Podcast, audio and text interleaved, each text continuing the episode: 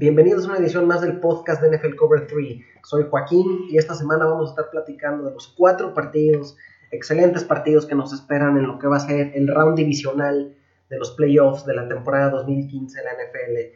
En mi opinión, el round de playoff divisional es el mejor de la temporada de fútbol americano. Me encanta, es cuando se escriben las grandes historias y cuando se dan los mejores duelos. Y vaya que los cuatro partidos que tenemos en el calendario son sumamente atractivos. Entonces, sin más preámbulo, vamos directamente a platicar de cómo veo yo los partidos. Eh, la semana pasada en el, en el Wildcard Round eh, acerté 3 de 4 picks contra el spread, 4 de 4 sin el spread.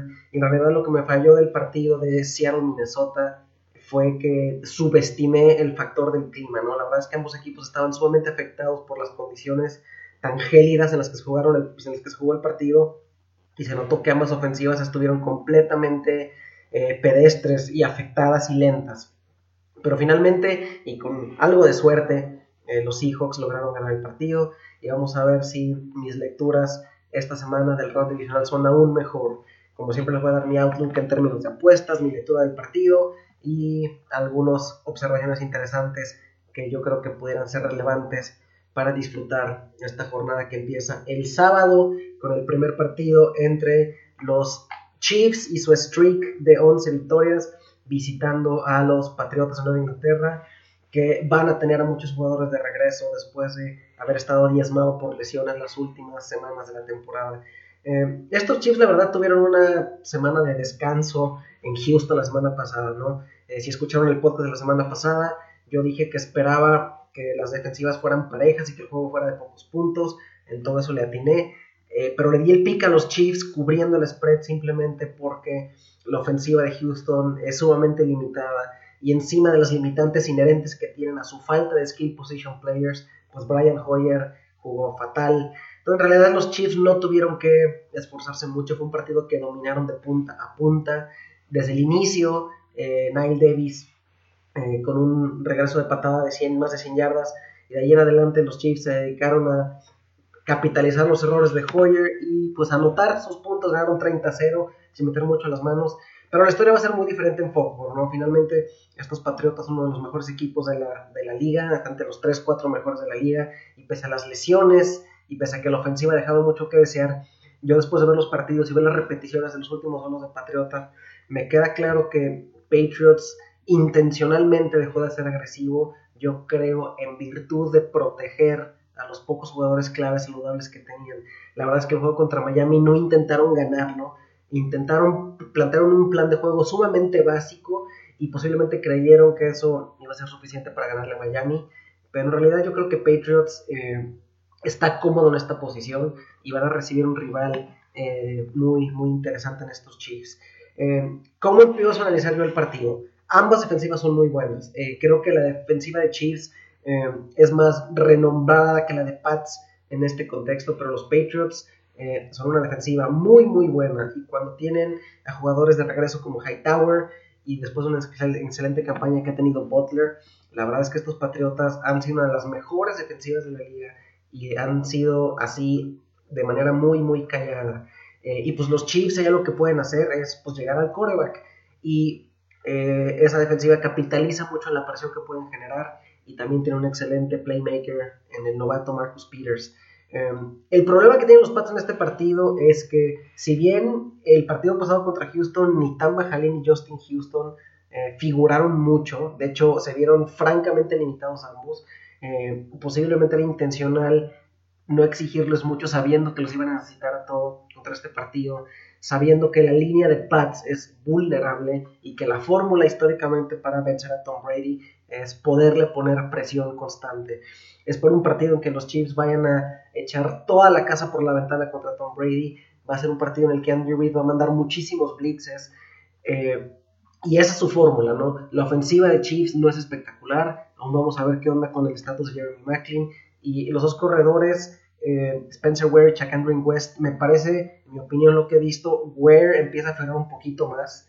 Eh, y algo que le sirvió mucho a los Chiefs la semana pasada también es el juego que le dieron a Travis Kelsey, que por ahí lo llaman Baby Gronk. Eh, los Chiefs son limitados a la ofensiva, pero son, como dije la semana pasada, son seguros. Eh, asertivos y no cometen muchos errores, ¿no? Eh, van a plantear este partido tratando de contener la ofensiva de Pats, presionando a Tom Brady y que puedan controlar el, reloj de posesión y tratar de mantener el partido en score bajo y que al final eh, Alex Smith pueda hacer un par de jugadas para obtener la victoria, lo cual se antoja difícil. La verdad es que Patriotas yo no veo que vayan a perder este partido en casa, no veo que vayan a poner una paliza a los Chiefs pero creo que eh, la mejor fórmula que tienen los Patriotas para contrarrestar la presión que va a tener Chiefs es Julian Edelman de regreso y a un poquito más sano. Tenga Julian Edelman de regreso le va a permitir a Tom Brady hacerse el balón más rápido en rutas cortas. Julian Edelman es rapidísimo saliendo de la line of scrimmage, lo cual, eh, si recuerdan inicios de la temporada, una de las estadísticas que figuraba alrededor de Tom Brady era lo rápido que se estaba haciendo del balón. Ese rate de pasar se fue disminuyendo conforme fueron perdiendo jugadores a la ofensiva. Pero Julian Edelman es fundamental para esta ofensiva. Tenerlo de regreso eh, va a abrir muchísimo el playbook de Patriots, inclusive para el mismo Gronk.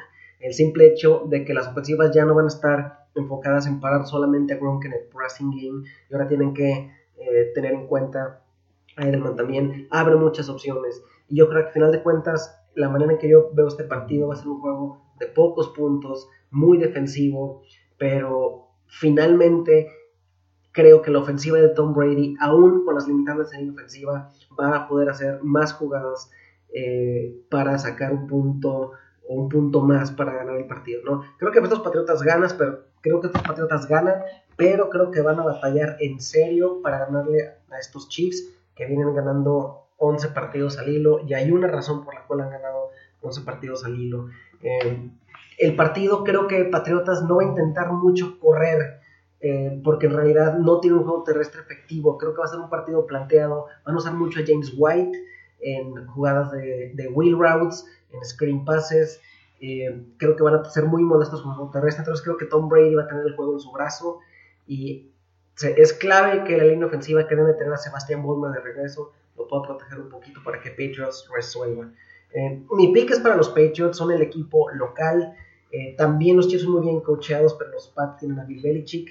Eh, los Pats tienen más armas eh, y a la larga estas armas deben darle para hacer la diferencia. El partido está para 42 puntos. Me gusta el O. Yo creo que mi pick en Money Line son los Patriotas, pero mi pick con spread le daría a los Chiefs cubriendo con el más 5, perdón.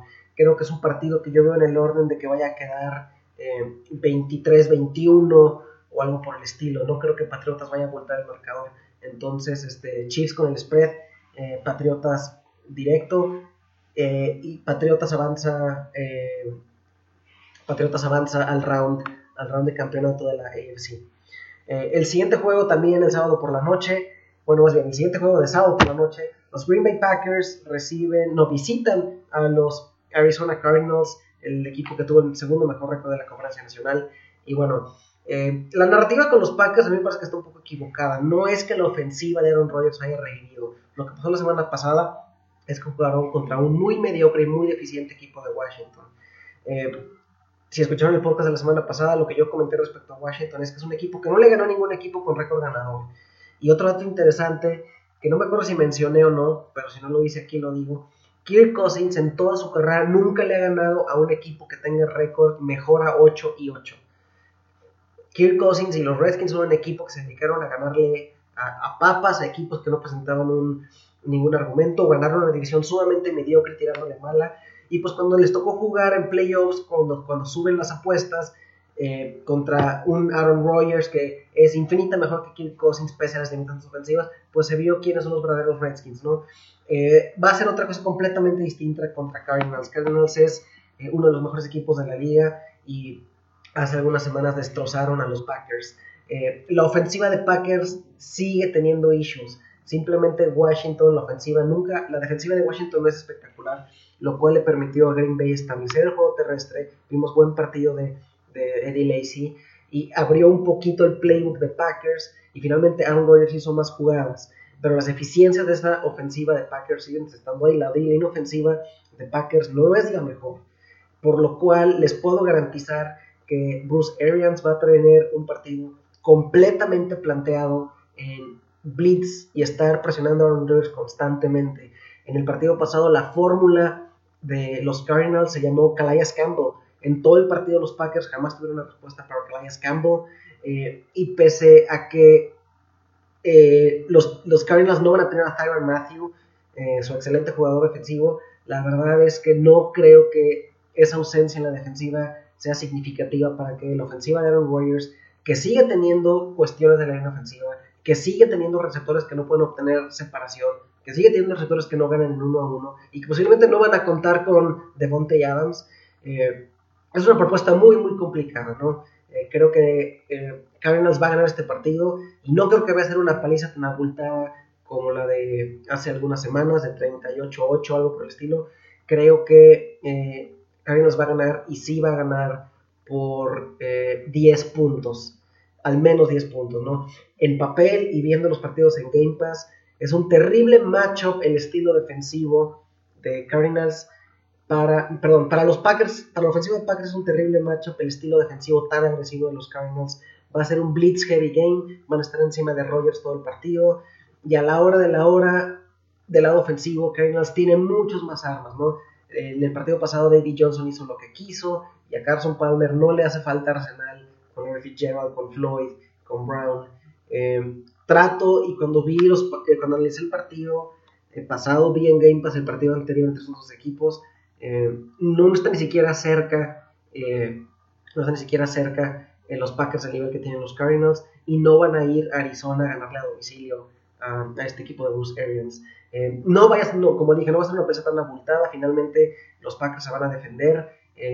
si bien no considero que sea válido decir que, que despierta la ofensiva de Green Bay, creo que sí eh, van a agarrar un poquito de momentum y van a meter un poquito más las manos. Pero al final del día, la defensiva de Cardinals nos va a dominar y espero un partido que los locales ganen eh, cómodamente. No simplemente son mucho, mucho mejores que, que, eh, que, los Packers. Me encanta el partido para David Johnson, para todas las armas de Carson Palmer. para los que estén jugando Daily Fantasy, el equipo en el que yo haría mis stacks o el equipo que yo recargaría mi equipo de Daily Fantasy sería eh, básicamente basado en los Cardinals. Estos Packers son una buena historia, pero este no es un año. Finalmente les dolió muchísimo perder a Jordi Nelson y contra un rival tan superior creo que no van a hacer mucho. El partido está para 50 puntos, está justamente donde debe de estar. No voy a tocar el over-under. Posiblemente coquetearía con el under porque no creo que el partido vaya a ser este, de tantos puntos en virtud de que no creo que a Packers le alcance a hacer más de, por ejemplo, 17, 20 puntos. Lo que sí me gusta es el spread. Yo creo que Cardinals gana y sí cubre los 7 puntos que están cediendo. Entonces mi apuesta sería tanto con en directo Cardinals y con spread Cardinals menos 7, creo que sí los van a cumplir porque no veo argumentos para justificar que Green Bay pueda eh, ganar este partido. Entonces, el equipo de Bruce Arians se va al round de campeonato de la NFC. El domingo tenemos el juego de la semana, en mi opinión, los Seattle Seahawks, que pues eh, con suerte, pero pasaron, visitan a, las Panteras de Carolina. Para mí este es el mejor juego de la jornada. Eh, hay algo que es muy cierto, que muchas veces escuchamos a los general managers comentar, es que para ganar el Super Bowl se necesita tener un buen equipo y tener suerte y para mí eh, los Seahawks, eh, pese a que dominaron las partes estadísticas en un partido sumamente modesto a la ofensiva, eh, pues tuvieron suerte, ¿no? Finalmente el partido no se le estaba acomodando a la ofensiva, por ahí el fumble de Adrian Peterson les permitió tomar la ventaja y luego pues todo bien, todos sabemos lo que pasó con Blair Wash fallando el gol de campo de 27 yardas, pero pues Seahawks avanza y ahora visitan a unas Panteras, pues que su récord lo dice todo, ¿no? 15 y 1, una ofensiva increíblemente potente con el MVP que va a ser Cam Newton comandándola y una defensiva increíblemente poderosa con unos, con unos linebackers que les encanta jugar en zona por su capacidad de presionar al coreback, pero también de, eh, de hacer dropbacks en coverage y de hacer jugadas contra el juego eh, de pase. Y pues por ahí tenemos a George Norman, uno de los mejores cornerbacks de la liga. Eh, entonces, aunque en papel parece que el partido favorece a Carolina, recordemos que la semana 6 creo, eh, Carolina con un pase de último segundo a Greg Olsen eh, lograron ganarle a los Seahawks en Seattle. Eh, todo parece indicar en papel que Carolina debería, debería de ganar este partido, pero yo creo que esta va a ser la sorpresa de la semana y creo que los Seahawks van a ser el único equipo visitante que gane este, este fin de semana. Porque simplemente creo, eh, no, no, les voy a dar razones de fútbol muy fuertes, fútbol americano muy fuertes. Eh, ha habido un tema como de actitud rayando en arrogancia que he percibido en las Panteras toda la temporada. Y eso me hace dudar que tengan el mindset necesario para hacer un uh, playoff run significativo. Por otra parte, tenemos unos hijos que este es camino recorrido para ellos. Es un equipo que ya tiene mucha experiencia en postemporada. Es un equipo rudo que va a ir a pegarle en la boca a Carolina, que no se van a doblegar, le van a ir a jugar al tú por tú. Y finalmente, eh, no ha habido mejor jugador en la NFL eh, que Russell Wilson las últimas 6-7 semanas. ¿no? Por ahí el partido contra los Rams, que perdieron sorpresivamente, eh, es la excepción, pero en general, Russell Wilson es un jugadorazo.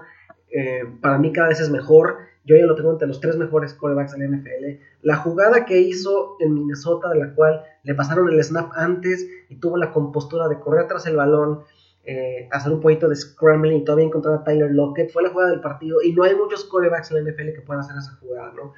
Creo que estos Seahawks eh, tienen más experiencia, están battle tested, como se diría en inglés, y creo que van a Carolina a dar la sorpresa en un partido sumamente cerrado, sumamente peleado, como fue el anterior.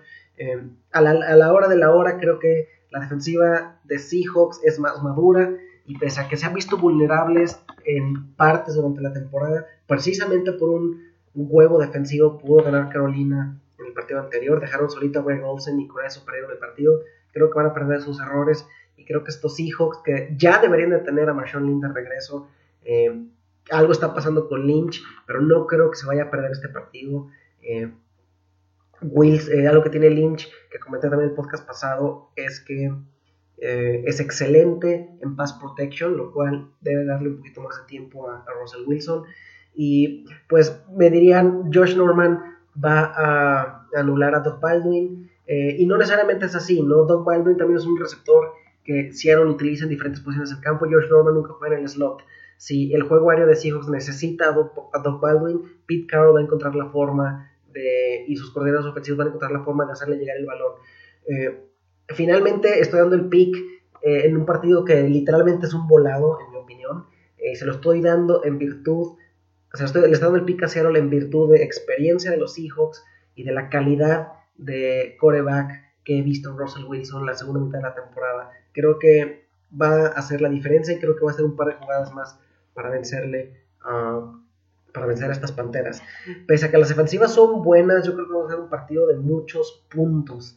Eh, creo que eh, viendo los dos equipos en Game Pass, eh, los planes ofensivos que hacen uno contra otro no se adecúan perfectamente para los esquemas defensivos, por lo cual creo que sí va a haber puntos, ¿no? el partido está para 44, fácilmente me voy al over, creo que este partido se va a jugar en el orden de los 30, entonces fácil me voy al over. Eh, y el pick eh, se lo voy a dar a Seattle directo y obviamente como son los underdogs pues con spread también, ¿no?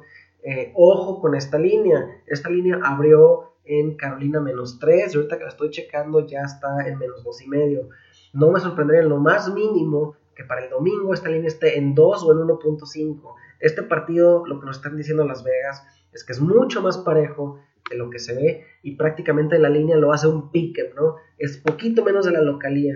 Seattle es un buen equipo, yo creo que son el upset de la semana, creo que van a Carolina, ganan el partido, pick con y sin spread los Seahawks.